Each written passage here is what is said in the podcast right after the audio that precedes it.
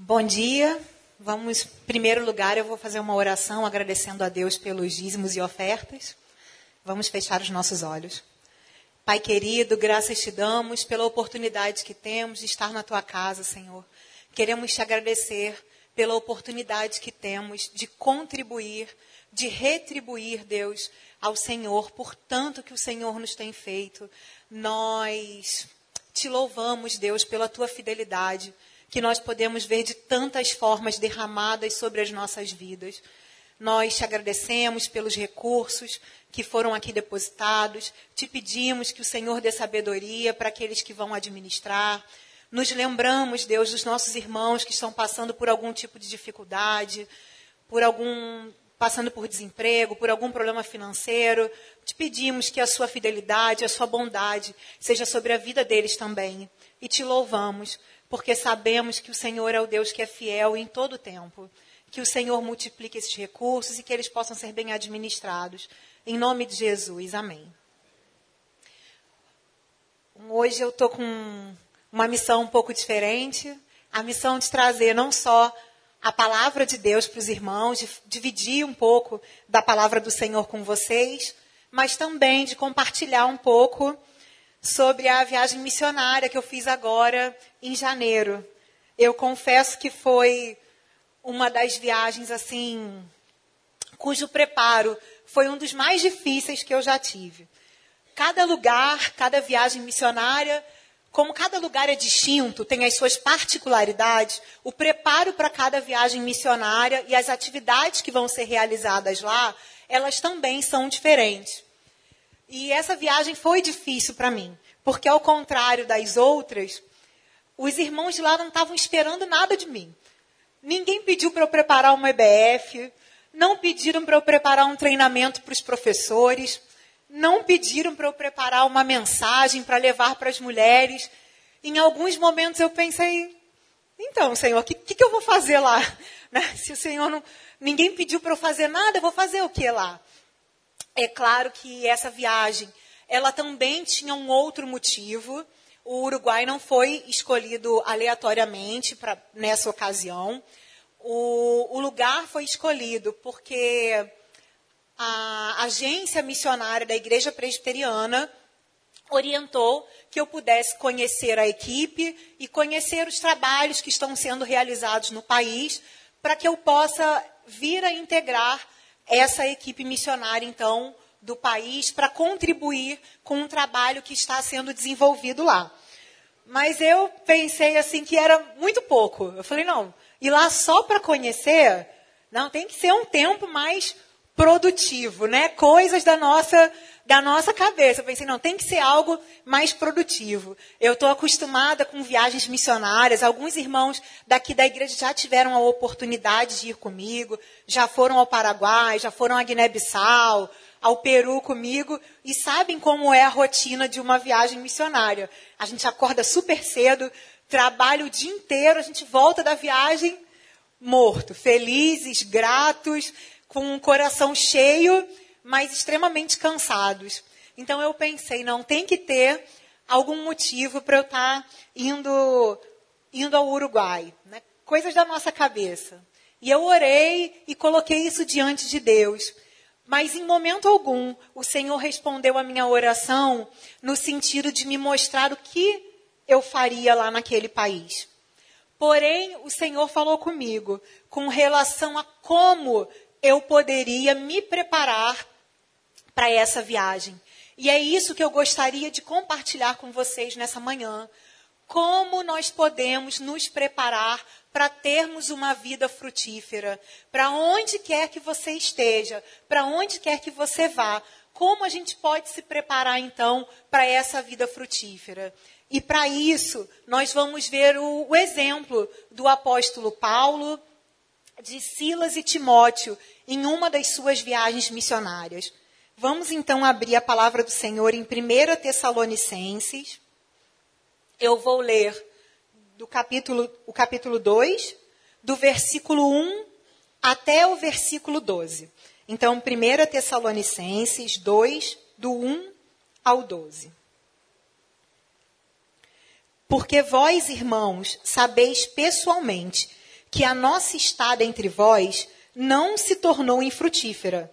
Mas apesar de maltratados e ultrajados em Filipos, como é de vosso conhecimento, tivemos ousada confiança em nosso Deus para vos anunciar o evangelho de Deus, em meio a muita luta, pois a nossa exortação não procede de engano, nem de impureza, nem se baseia em dolo. Pelo contrário, visto que fomos aprovados por Deus, a ponto de nos confiar Ele o Evangelho, assim falamos, não para que agrademos a homens, e sim a Deus, que prova o nosso coração. A verdade é que nunca usamos linguagem de bajulação, bajulação, como sabeis, nem de intuitos gananciosos. Deus disto é testemunha.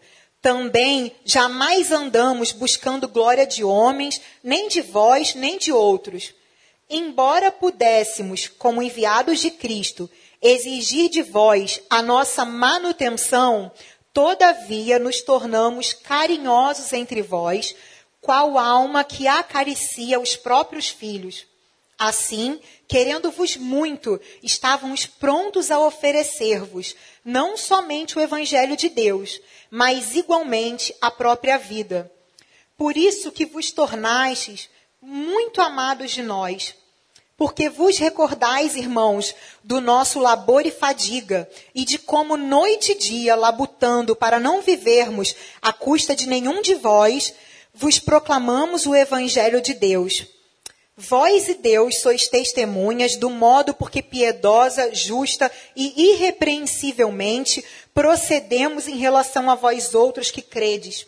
E sabeis ainda de que maneira, como pais a seus filhos, a cada um de vós exortamos, consolamos e admoestamos, para viverdes por modo digno de Deus, que, que vos chama para o seu reino e glória.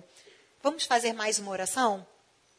Pai querido, obrigado pela tua palavra, porque ela é lâmpada para os nossos pés e ela é luz para o nosso caminho.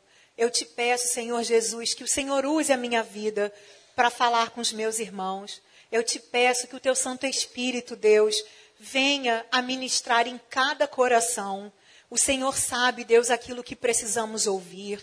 O Senhor sabe aonde precisamos ser tocados, como precisamos ser transformados. Só o Senhor conhece o nosso interior.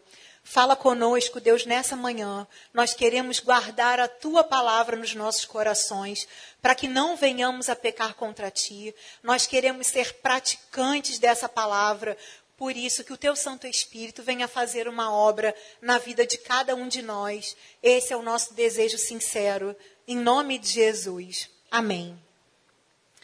Bom, no final, eu vou contar para vocês o que eu fiz no Uruguai, tá bom? Por enquanto, eu vou só compartilhar como então o Senhor falou comigo com relação a esse preparo para essa viagem missionária especificamente o apóstolo Paulo, ele tinha por hábito enviar carta às igrejas que ele plantou. A única exceção que a gente tem aí nas epístolas é a carta aos Romanos, que não foi uma igreja plantada pelo apóstolo Paulo, porém era uma igreja que serviria para ele de base para que ele pudesse seguir para outras, seria um suporte para ele para as suas viagens, para o seu, seu trabalho, para o trabalho que ele iria realizar.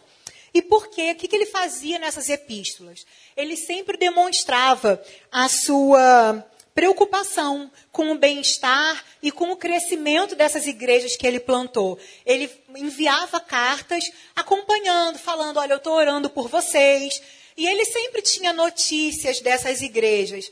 E muitas vezes ele, ele usava dessas cartas para poder orientar aquelas igrejas aonde elas apresentavam dificuldades, elogiar naquilo em que elas estavam seguindo firmes na fé.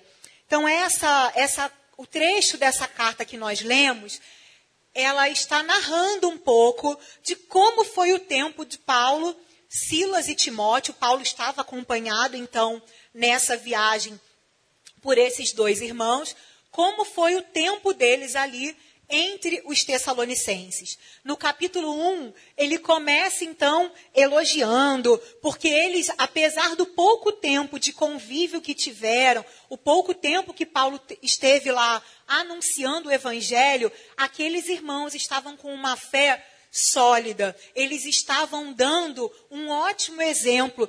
Eles estavam ficando até conhecidos nas outras igrejas por conta dos frutos que eles vinham então rendendo ali.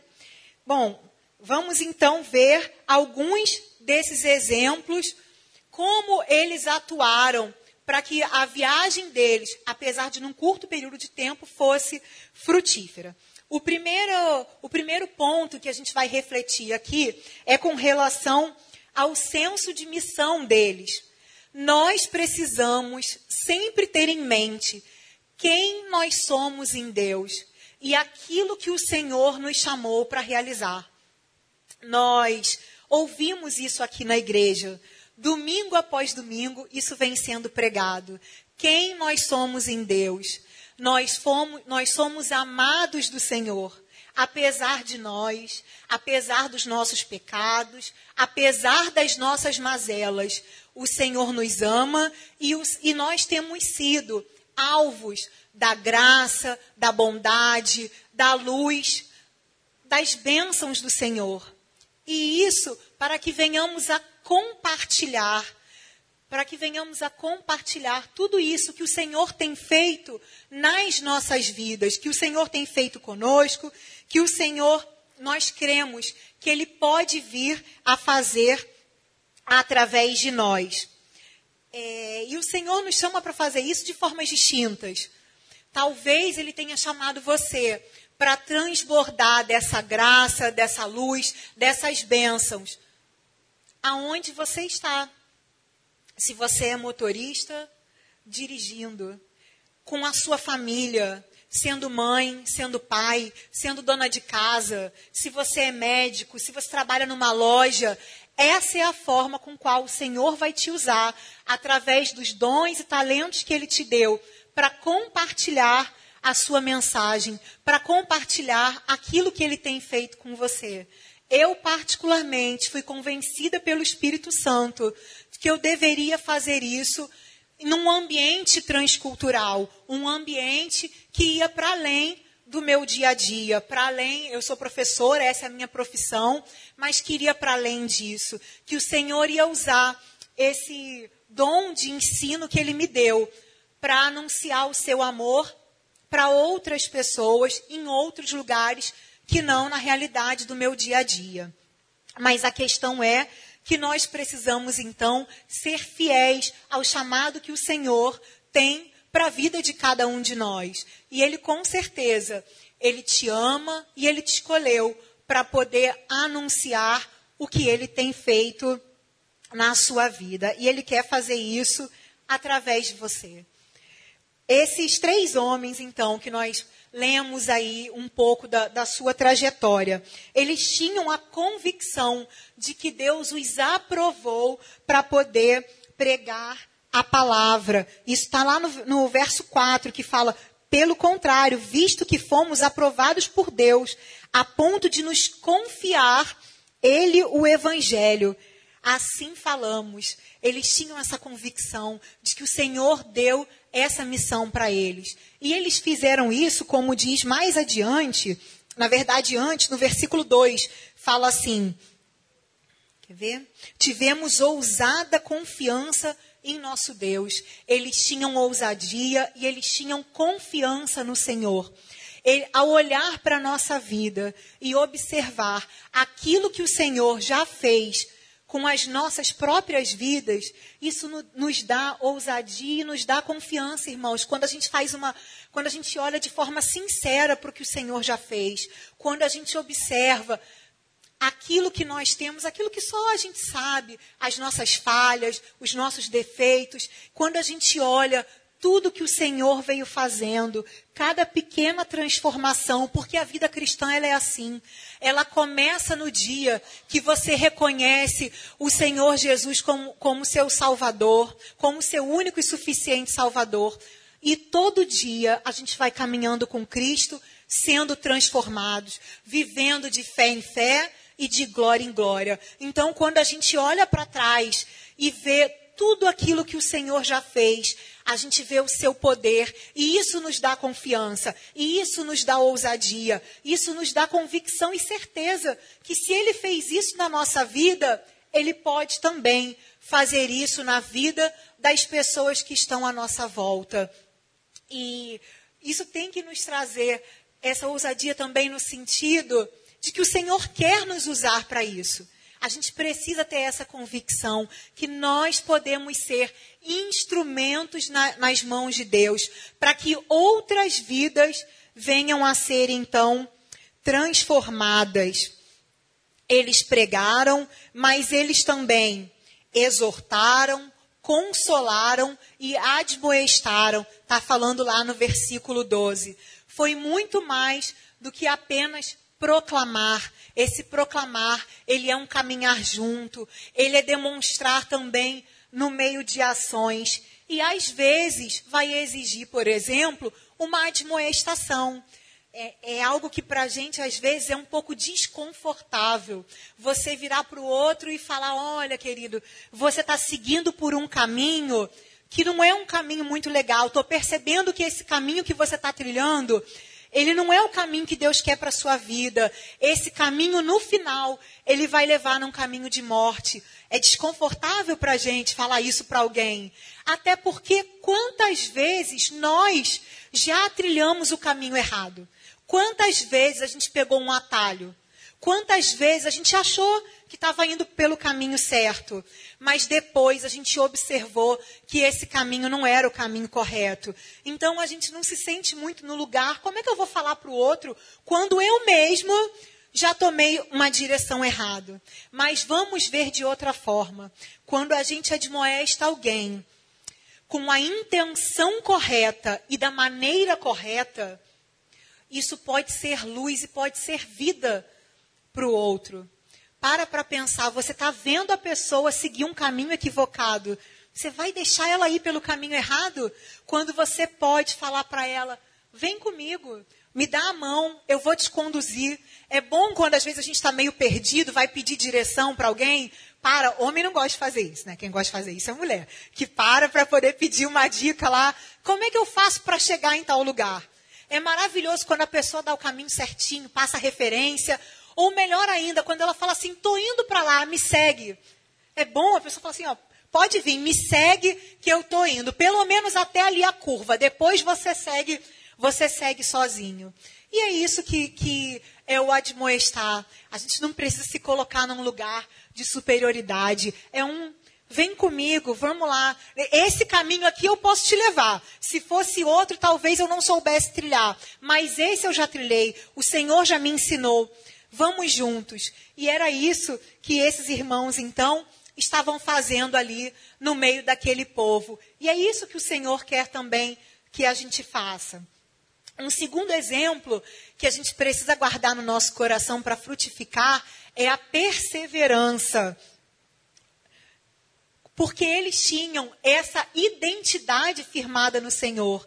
E porque eles sabiam, eles tinham esse senso de missão, eles sabiam que o Senhor queria e esperava deles, eles perseveraram. Semana passada o pastor Daniel falou sobre isso, sobre o fato de que Jesus tinha esse senso de missão.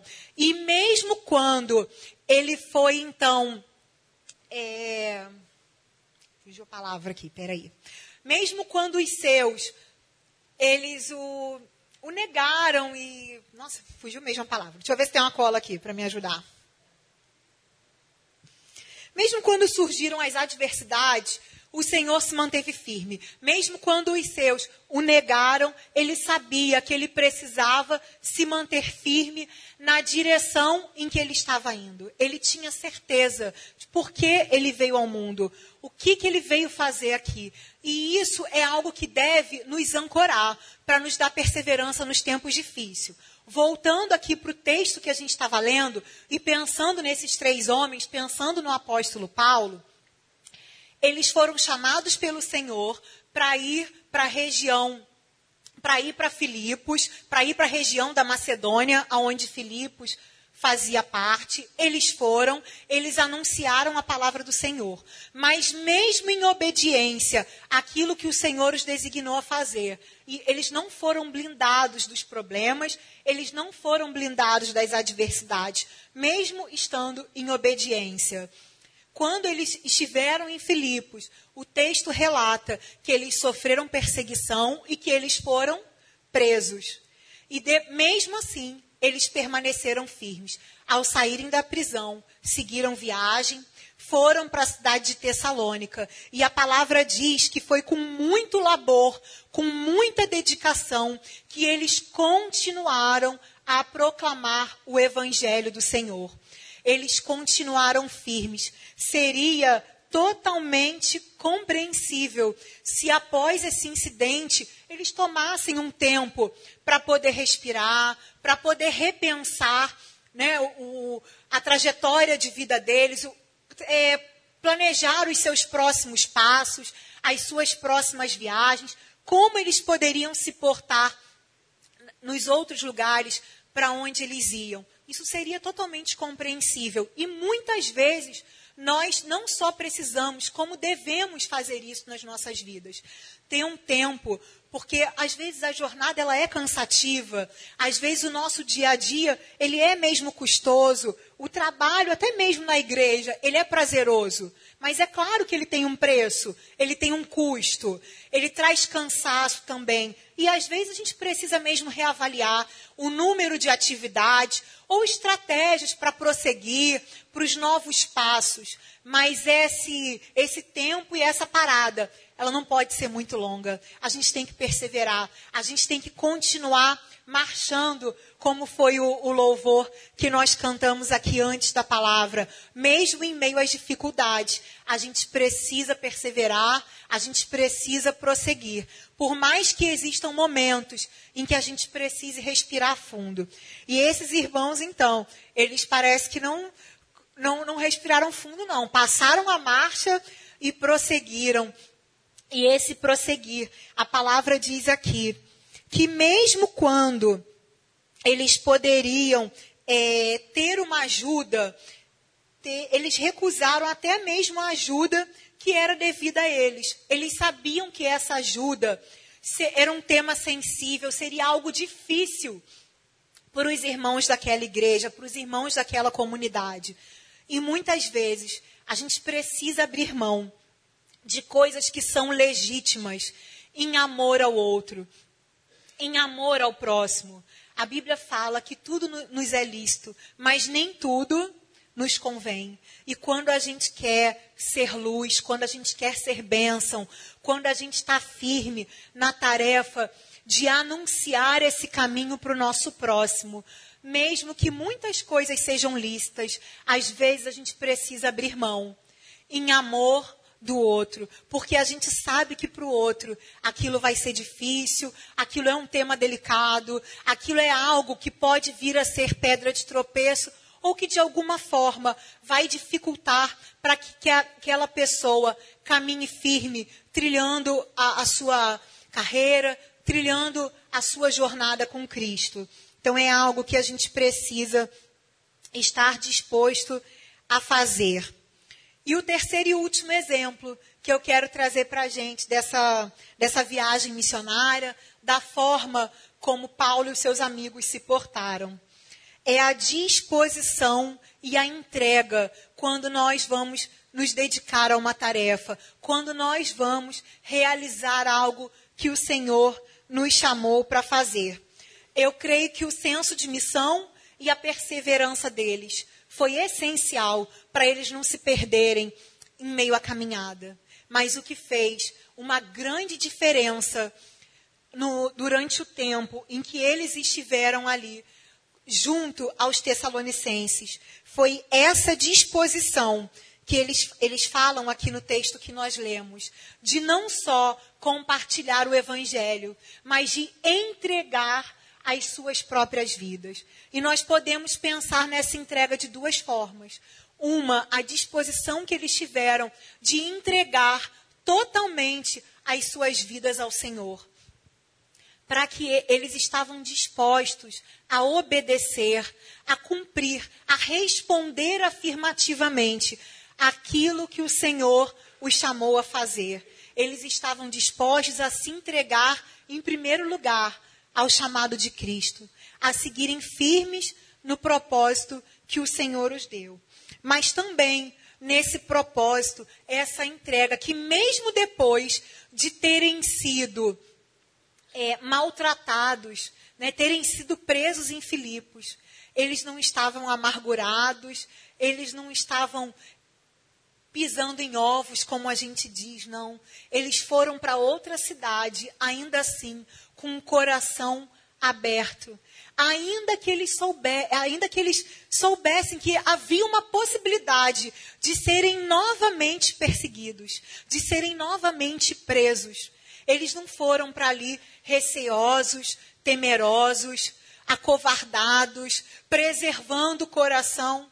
Irmãos, é compreensível, óbvio. Eu acredito que você, ao longo da, da sua caminhada, muitas vezes você dedicou tempo, investiu na vida de uma pessoa, orou, conversou, caminhou, e no final, ela não só foi embora, como às vezes falou mal de você, enfim, seguiu por um caminho totalmente diferente.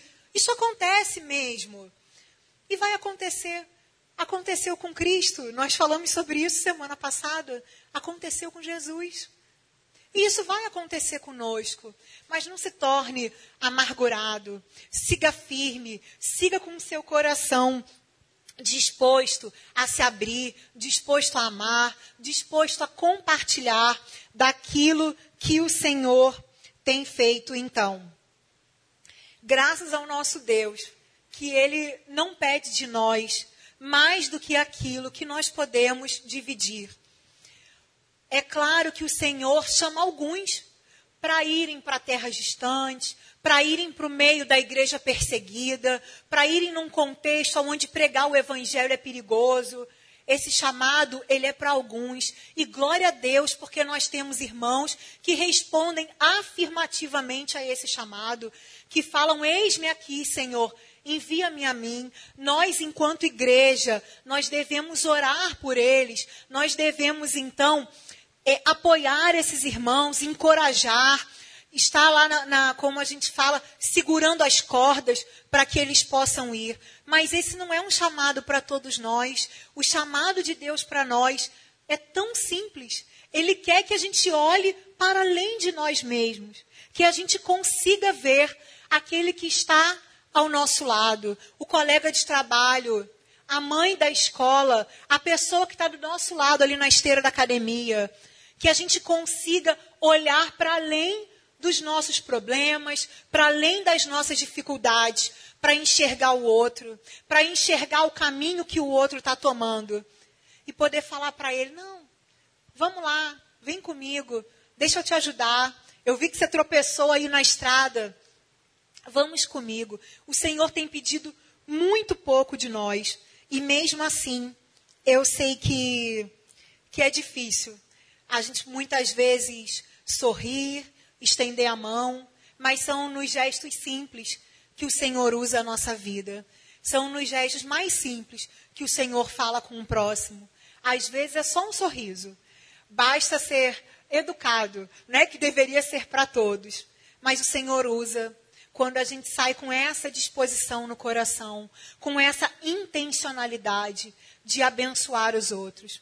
Porque quando a gente olha para a nossa vida, a gente observa que o Senhor tem feito muita coisa e que o Senhor tem sido muito gracioso conosco, apesar de quem nós somos, apesar de nós mesmos, o Senhor tem sido maravilhoso e que a gente possa então ter essa compaixão.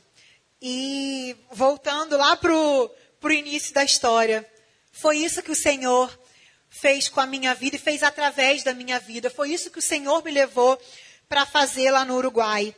Não foi uma agenda cheia de atividades para cumprir, como eu estava acostumada, e como na minha cabeça isso era algo frutífero, ir lá para poder compartilhar tantas coisas.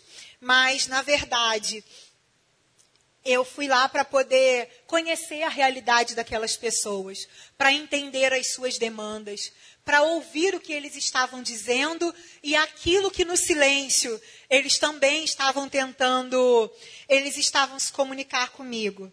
É claro que ter o senso de missão, ter essa perseverança, ter esse propósito claro, me ajudou. Afinal de contas, eu não estava ali só para conhecer novas pessoas. Eu não estava ali só para visitar e ver a realidade do país. Eu estava ali com um objetivo. Aqu aquelas minhas interações, elas tinham intencionalidade.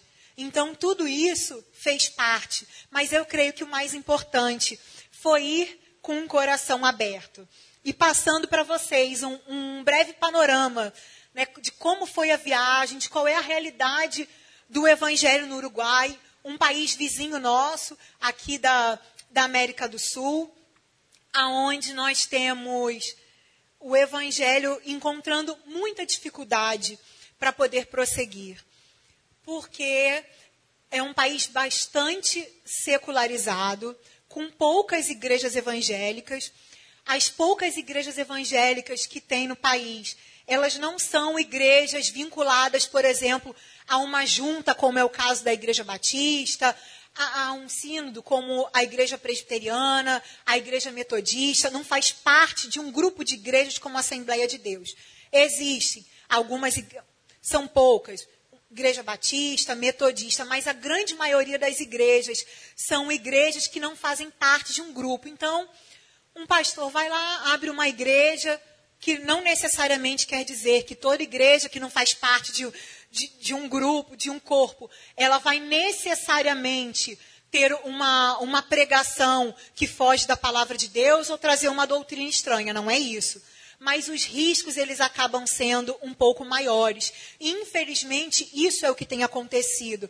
As poucas igrejas têm uma doutrina muito estranha. O país é considerado um dos países menos é, não é menos evangelizados, menos como é que se diz? Menos religiosos do, do, do continente, porque nós temos mais de 34% da população declarando que não segue nenhuma religião, o número de agnósticos é enorme, o número de pessoas né, que são os chamados cristãos nominais, que são católicos por conta da, da, da, sua colonização, mas que nunca foram à igreja. Aqui no Brasil o pessoal ainda batiza, faz lá a crisma, vai de vez em quando, mas pessoas que nunca pisaram na igreja é significativo. Então, essa questão de religião para eles, ir à igreja, é algo realmente bem estranho. Aqui no Brasil, mesmo uma pessoa que nunca entrou na igreja, mas não é algo estranho se você falar que você frequenta a igreja,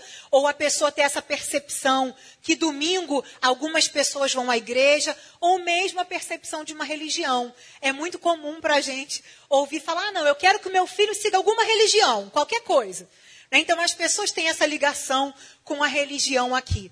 E lá é completamente diferente. Num contexto, por exemplo, das crianças, é comum que os pais tenham um entendimento que não devem levar a criança à igreja, a não ser pais cristãos. Mas é raríssimo um pai que não é cristão mandar a criança para uma EBF, mandar a criança para uma atividade da igreja. Porque na, no entendimento deles, ele precisa crescer para que ele mesmo possa escolher se ele quer ou não professar uma fé. Então, as atividades com criança, né, que em outras realidades que eu visitei, no Peru, na África, qualquer coisa que você vai fazer, você vai lá, faz uma EBF, daqui a pouco 100 crianças, 200, 300. O pai quer mandar a criança para algum lugar para brincar, para se divertir. Lá não. Os pais são mais receosos, porque eles têm esse entendimento de esperar a criança crescer. São todos? Obviamente que não. Né? Mas isso é um entendimento só para a gente poder ter, então, essa percepção de como funciona um pouco a mentalidade. Então, o avanço do evangelho, para a gente ter uma ideia.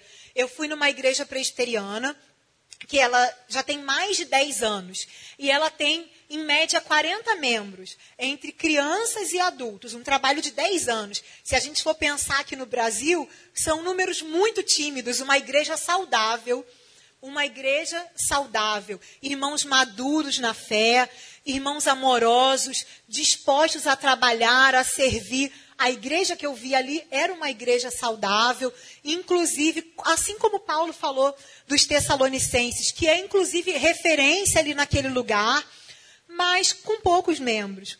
Se a gente for pensar num padrão brasileiro, porque o evangelho vai avançando de forma lenta. As pessoas são resistentes, então. E a gente vê também essa resistência no sentido deles não, não se abrirem muito para qualquer um. Dentro desse contexto de muitas igrejas com uma doutrina um pouco estranha, com ensinamentos que nem sempre estão tão firmados na palavra do Senhor. Mesmo as pessoas que estão na igreja, elas são um pouco desconfiadas. E aí eu percebi o porquê que ninguém queria que eu preparasse nada para falar. Eu fui convidada para ir em mais de seis casas para poder almoçar, lanchar. As pessoas queriam me conhecer. E para mim ficou tão claro que eu estava sendo testada. For, eram, era cada pergunta assim que eu tinha convicção que aquelas pessoas elas estavam me testando me testando como? Elas queriam ver a disposição do meu coração. Se eu estava disposta a pegar ônibus, se eu estava disposta a ouvir, se eu estava disposta a compartilhar, a falar. Elas queriam, elas queriam saber quem é essa pessoa, para a gente dar oportunidade para ela de vir aqui, de estar conosco, de nos ensinar, de caminhar com a gente. Então, esse foi, foi, foi um teste real que eu, que eu passei, mas eu louvo a Deus por isso, porque foi uma oportunidade maravilhosa e uma oportunidade que eu sei que o Senhor usou para edificar a vida daqueles que estavam ali. E isso me mostrou os desafios futuros.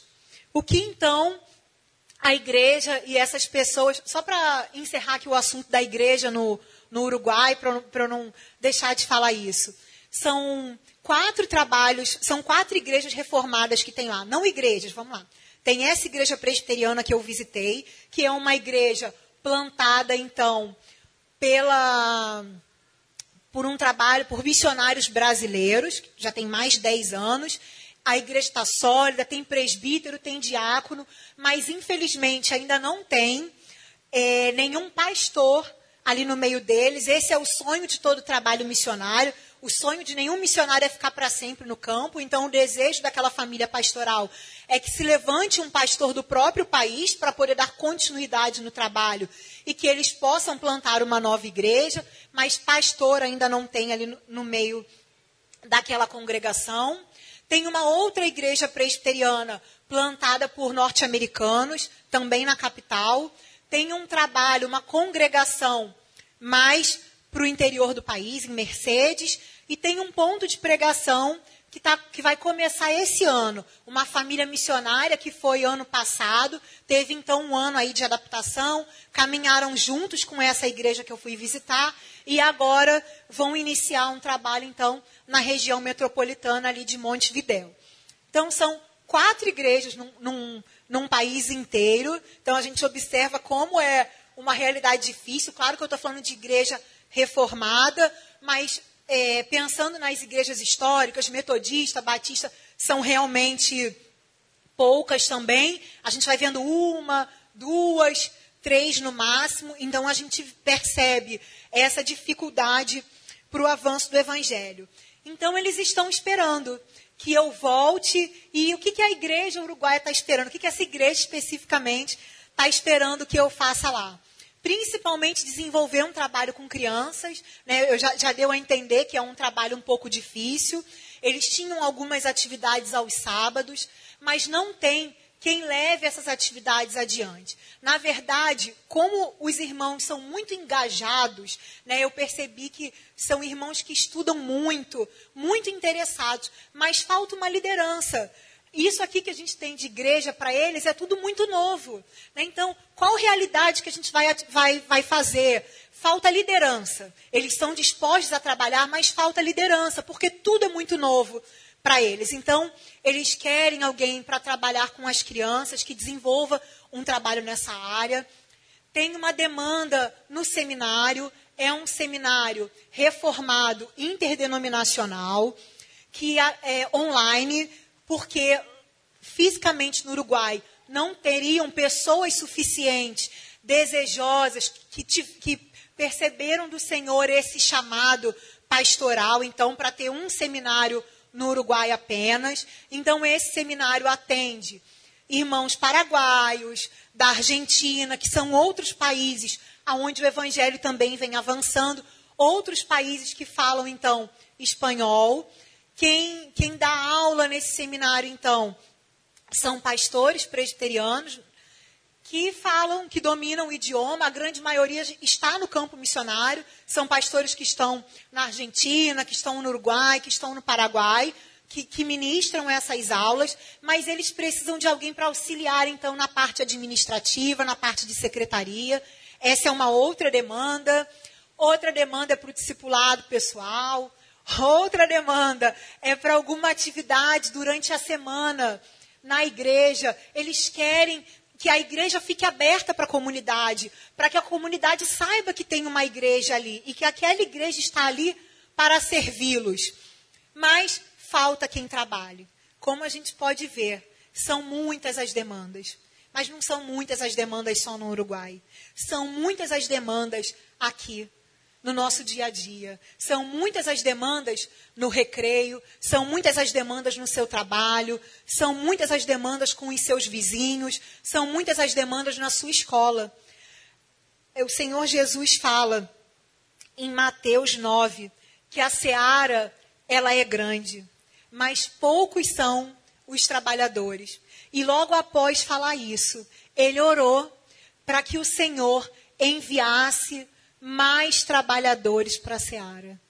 Nós somos a resposta dessa oração de Jesus. O Senhor Jesus orou por cada um de nós. Nós somos a resposta para essa seara, para esses campos que estão brancos para a ceifa. Eu e você, cada qual aonde o Senhor nos conduzir. Precisamos então manter o nosso senso de missão, ser perseverante e estar com os nossos corações abertos. Vamos orar então. Vamos orar pelas nossas vidas, vamos orar pela vida daqueles que disseram sim para ir para um contexto transcultural, vamos orar pela igreja do Uruguai, vamos nos lembrar dos nossos irmãos lá e aqueles a quem o Senhor quer alcançar com a sua graça, assim como ele fez conosco. Vamos fechar os nossos olhos. Pai querido, muito obrigado, Deus, pelo privilégio que temos de termos sido alcançados pelo teu amor, Senhor. Obrigado, Pai, pela tua graça, pela tua misericórdia, pela tua bondade, porque nós sabemos que não merecemos, sabemos, Deus, que não temos nada que nos diferencia de outras pessoas, nós não temos nada de especial, mas ainda assim, o Senhor olhou para nós e o Senhor nos escolheu, e o Senhor nos chamou, e o Senhor nos amou com um amor tão grande, Deus, com um amor tão intenso. E isso faz toda a diferença nas nossas vidas, Senhor.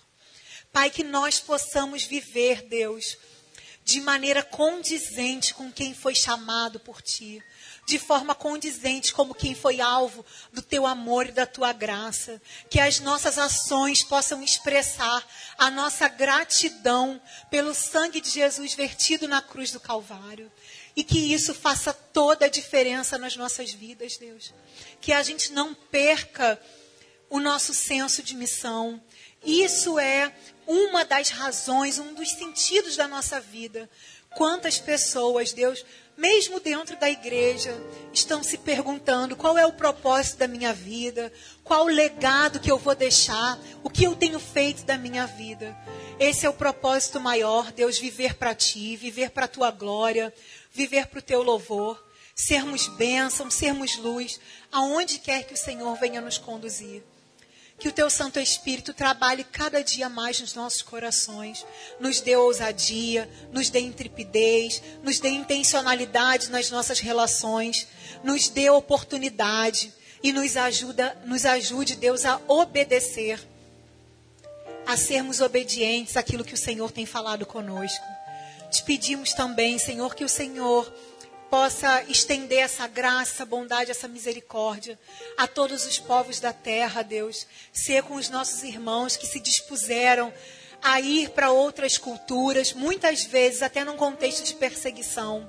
Visita cada um deles, Pai. Renova as suas forças, fortalece o Senhor, que eles possam sentir a tua presença com eles, que eles possam perseverar em meio às dificuldades. Que o Senhor possa dar estratégia e conduzir. Ser com os nossos irmãos, Pai, nos quatro cantos da terra. Em nome de Jesus. Amém.